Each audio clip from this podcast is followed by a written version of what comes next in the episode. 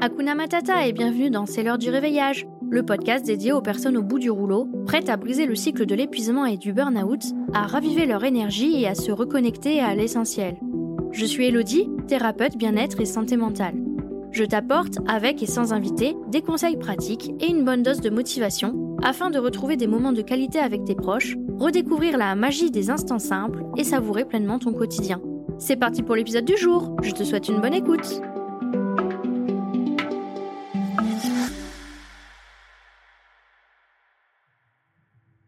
Installe-toi confortablement, pourquoi pas avec ta boisson chaude préférée, parce qu'aujourd'hui, je vais parler d'un sujet qui me tient particulièrement à cœur. Comment ralentir et comment se réapproprier sa vie. Avant de plonger directement dans le vif de cet épisode, j'aimerais qu'on fasse une petite pause ensemble. Laisse derrière toi le tourbillon de ton quotidien effréné. Respire profondément. Inspire. 1, 2, 3, 4 et expire. 1, 2, 3, 4, 5 et 6. Rappelle-toi à quel point il est important de prendre soin de toi. Pourquoi? Parce que tu es une personne précieuse, qui mérite le meilleur. Oui, oui, je t'assure. Reprenons une nouvelle respiration. Inspire. 1, 2, 3, 4 et expire. 1, 2, 3, 4, 5 et 6. Et une dernière fois. Inspire. 1, 2, 3, 4.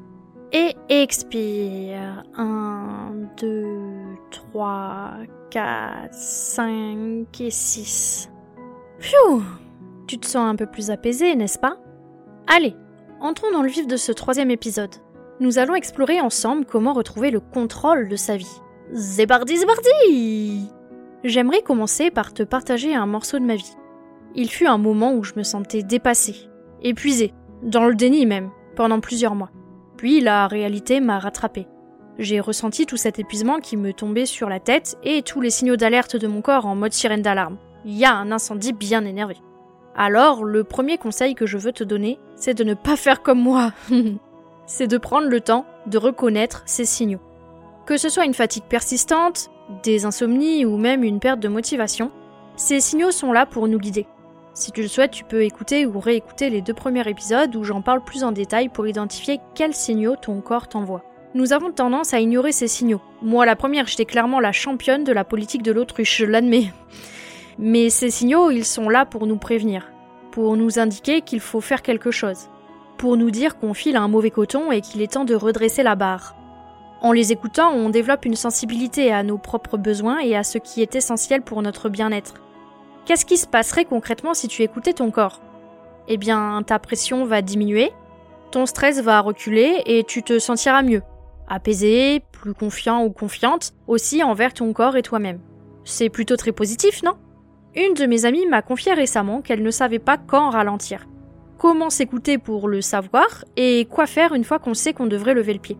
Est-ce que tu ressens ça parfois toi aussi? Alors j'ai envie de te parler un peu plus de cet art qu'est le ralentissement. Je vais d'abord t'expliquer comment savoir quand ralentir. Ça rejoint finalement mon premier conseil, qui était de prendre le temps de reconnaître les signaux de ton corps. Et plus exactement, ça répond à la question comment faire pour écouter mon corps? Tout au long de la journée, prends le temps de ressentir chaque partie de ton corps.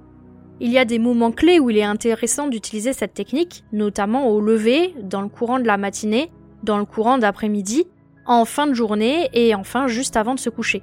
Pour ma part, je t'en conseille au moins deux, celui du lever et celui en fin de journée, juste avant ou juste après le dîner par exemple. Le matin, parce que ça te bloque un créneau de tranquillité de quelques minutes avant de commencer ta journée sur les chapeaux de roue, ce qui peut drastiquement modifier le regard que tu vas porter sur ta journée. Et en fin de journée, parce que c'est le moment de scanner ton corps après une longue journée, te donnant des indices clés sur comment il se sent et ce dont il a besoin. Alors ok, tu as bloqué dans ton agenda ces deux créneaux de 5 minutes. Et maintenant? Maintenant, explore ce que tu ressens dans chaque partie de ton corps, en partant de tes pieds et en remontant lentement jusqu'à ta tête. Les ressentis peuvent être du confort ou de l'inconfort, du chaud ou du froid, des douleurs, des tensions physiques, ou même rien de particulier d'ailleurs. Alors c'est parti, je le fais avec toi. Qu'est-ce que tu ressens dans ton pied droit? Puis dans ton pied gauche? Dans ta cheville droite, puis dans ta cheville gauche, dans ton mollet droit, puis dans ton mollet gauche, dans tes hanches, dans le bas de ton dos, puis le milieu de ton dos, dans tes épaules et ta nuque. Si on repart à l'avant, qu'est-ce que tu ressens dans ton bas-ventre? Dans ton ventre. Dans ta poitrine. Dans l'avant de ton cou. Au niveau de tes bras en eux-mêmes. Les coudes. Les mains, les poignets. Et si enfin on revient à ta tête, qu'est-ce que tu ressens dans ton cuir chevelu? Ton front Tes sourcils Tes yeux Ton nez Tes mâchoires Et enfin ton menton. Bref, tu l'auras compris, tu vas réaliser par toi-même un scanner complet de ton corps à un instant T. N'hésite pas à inscrire les ressentis marquants, qu'ils soient positifs ou négatifs, et à les comparer à ton état de stress, de fatigue et de motivation du moment. Tu pourrais par exemple noter la date et le moment de la journée où tu as fait le scan, tes ressentis principaux et une note sur 10 pour ton niveau d'énergie, de stress, de fatigue, de motivation ou tout autre indicateur qui te semble intéressant. À force de le faire, tu vas identifier des schémas, des choses qui reviennent et qui sont récurrentes tu vas peut-être remarquer que lorsque ton énergie baisse et que ta fatigue augmente, des tensions apparaissent à tel ou tel endroit de ton corps. Moi, par exemple, plus je suis stressée et fatiguée, plus je souffre de tensions dans les épaules et dans le cou. Une fois dépassé un certain palier, ça peut même se transformer en maux de tête.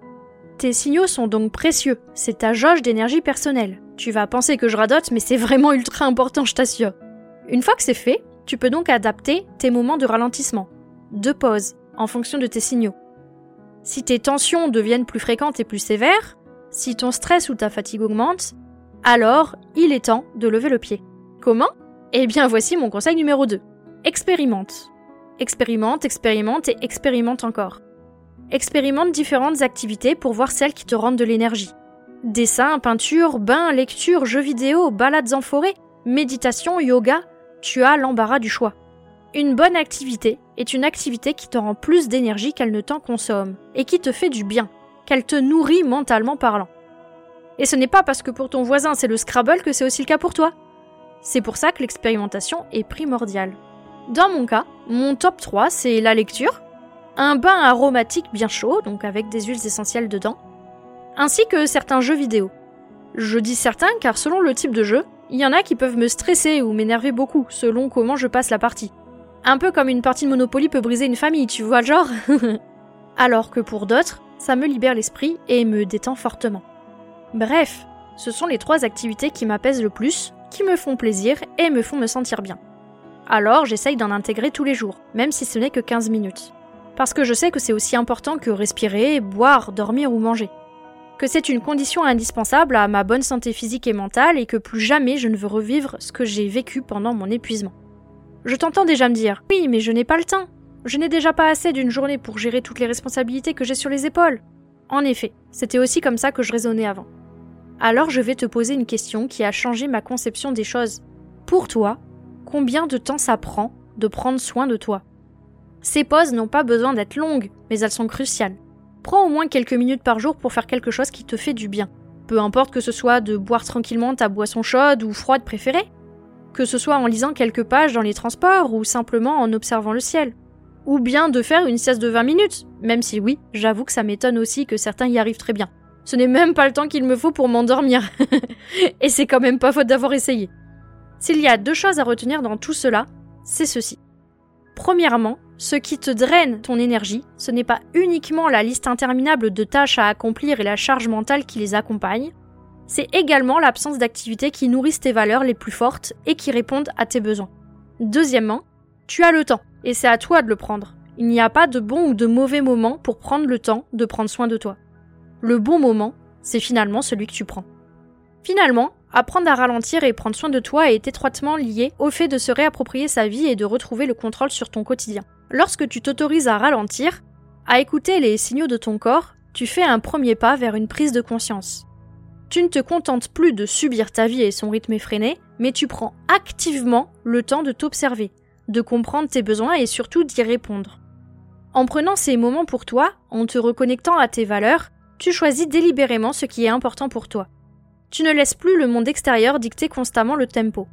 Tu peux alors décider consciemment quand accélérer et quand ralentir. Se réapproprier sa vie, c'est également se libérer des chaînes invisibles de l'urgence constante. En prenant soin de toi, tu affirmes que tu as le droit à une vie épanouissante toi aussi.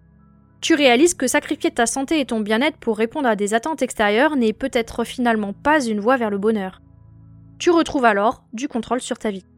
Attention toutefois, retrouver le contrôle sur ta vie ne veut pas dire que tu dois tout réussir à contrôler dans les moindres détails, ce qui est de toute façon impossible. C'est plutôt comme choisir tes batailles en fonction de ce qui compte vraiment pour toi. Cela ne veut pas non plus dire que tu peux tout planifier à l'avance. Il y aura toujours des imprévus et des choses qui échappent à ton contrôle. Mais là où tu as le pouvoir, c'est dans la façon dont tu réagis à ces situations inattendues. D'ailleurs, si tu as du mal à lâcher prise sur ce que tu ne peux pas contrôler, je t'invite à découvrir mon kit Zen Attitude, dont le lien est en description de cet épisode. C'est une ressource complète, conçue pour t'aider à retrouver ta sérénité et ton équilibre, en intégrant des pratiques simples mais puissantes dans ta vie quotidienne.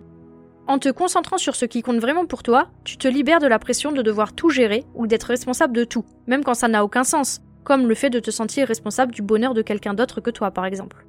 Et en parlant de se concentrer sur ce qui compte vraiment pour toi, ça me rappelle une vieille sagesse amérindienne qui m'a fortement marqué lorsque je l'ai entendue. Je vais te la raconter. Un homme âgé dit à son petit-fils, venu le voir très en colère contre un ami qui s'était montré injuste envers lui. Laisse-moi te raconter une histoire. Il m'arrive aussi, parfois, de ressentir de la haine contre ceux qui se conduisent mal et n'en éprouvent aucun regret.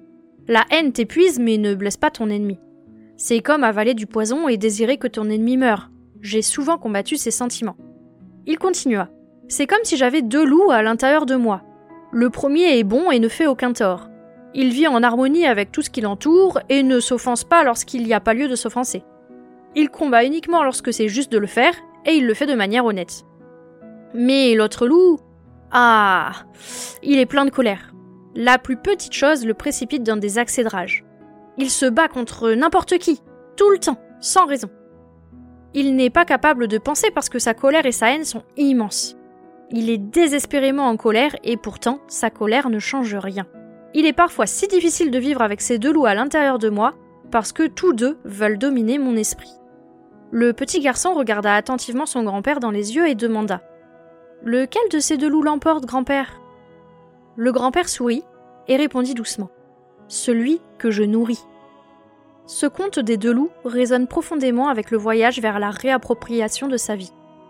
Outre la morale initiale de cette histoire, qui est que les pensées et les émotions que nous choisissons de cultiver ont une influence directe sur notre bien-être et notre capacité à vivre pleinement, je vois également autre chose. Je perçois le loup du mal comme étant celui qui nous rabaisse constamment, qui nous ordonne de ne pas prendre de pause sous prétexte que nous ne l'avons pas encore mérité c'est celui qui nous tourmente inlassablement avec des affirmations négatives telles que Tu es vraiment nul, tu n'es pas assez rapide, tu es stupide, tu es moche, ou encore Tu n'es pas assez ceci ou cela, des refrains intérieurs que certains d'entre nous portent depuis l'enfance. D'un autre côté, le loup du bien incarne l'autocompassion, nous encourageant à nous traiter avec bienveillance et compréhension. C'est la voix intérieure qui nous dit que nous sommes dignes de prendre du repos lorsque nécessaire, que nous sommes capables et intelligents, que notre valeur ne dépend pas de critères superficiels et extérieurs, et que nous sommes suffisants tels que nous sommes. Cultiver ce loup bienveillant, c'est choisir de remplacer les critiques qu'on s'inflige nous-mêmes par des paroles encourageantes, de nourrir une attitude d'acceptation de soi et de reconnaître notre propre valeur, indépendamment des normes extérieures. En favorisant cette autocompassion, nous permettons à une force positive de guider nos actions, nous propulsant vers une vie empreinte de confiance et d'épanouissement. Finalement, retrouver le contrôle sur notre vie, c'est un peu comme naviguer dans les hauts et les bas du quotidien. Les problèmes et les émotions difficiles font partie intégrante du jeu, bien évidemment, mais ce qui compte vraiment, c'est notre manière d'y réagir. Par exemple, au lieu de se laisser submerger par le stress au travail, prendre une pause pour retrouver son calme devient une approche concrète pour reprendre les rênes. En misant sur la joie, l'amour et la paix, on sculpte notre quotidien de façon plus positive.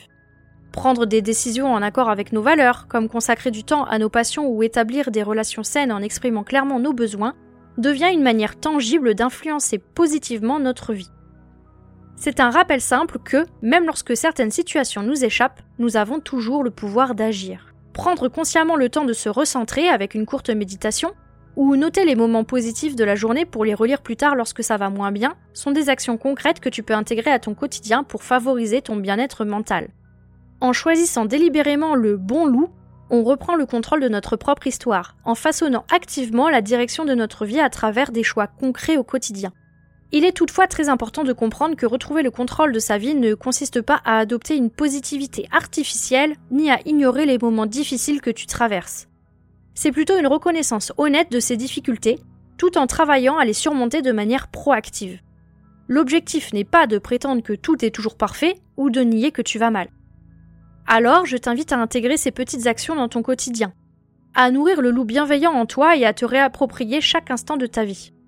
Tu as le pouvoir de choisir la direction de ta vie, de t'autoriser à ralentir et de te reconnecter à ce qui te rend vraiment heureux ou heureuse. Car en prenant soin de toi, en écoutant tes besoins, tu es déjà en train de te réapproprier ta vie. Si personne ne te l'a dit aujourd'hui, sache que je suis fière de toi. Tu es une personne courageuse et tu mérites de vivre une vie heureuse. Et rappelle-toi que tu as pleinement le droit de t'accorder du temps sans que cela dépende de ta productivité ou de ta to-do list qui t'attend. Sur ce, je te souhaite une journée pleine de moments doux et apaisants et je te dis à la semaine prochaine.